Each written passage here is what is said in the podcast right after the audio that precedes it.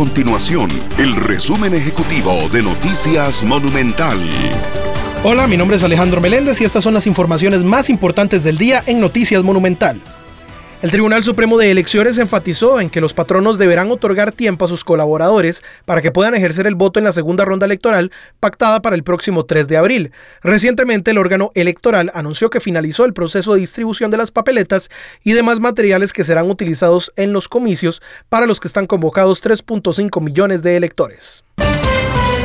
Las llevo diferentes porque somos iguales. Este es el lema de la campaña que promueve la Fundación Yo Puedo para generar conciencia acerca del respeto de los derechos e inclusión educativa y laboral de las personas con síndrome de Down en Costa Rica.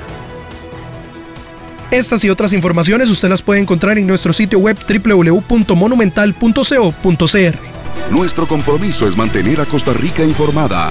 Esto fue el resumen ejecutivo de Noticias Monumental.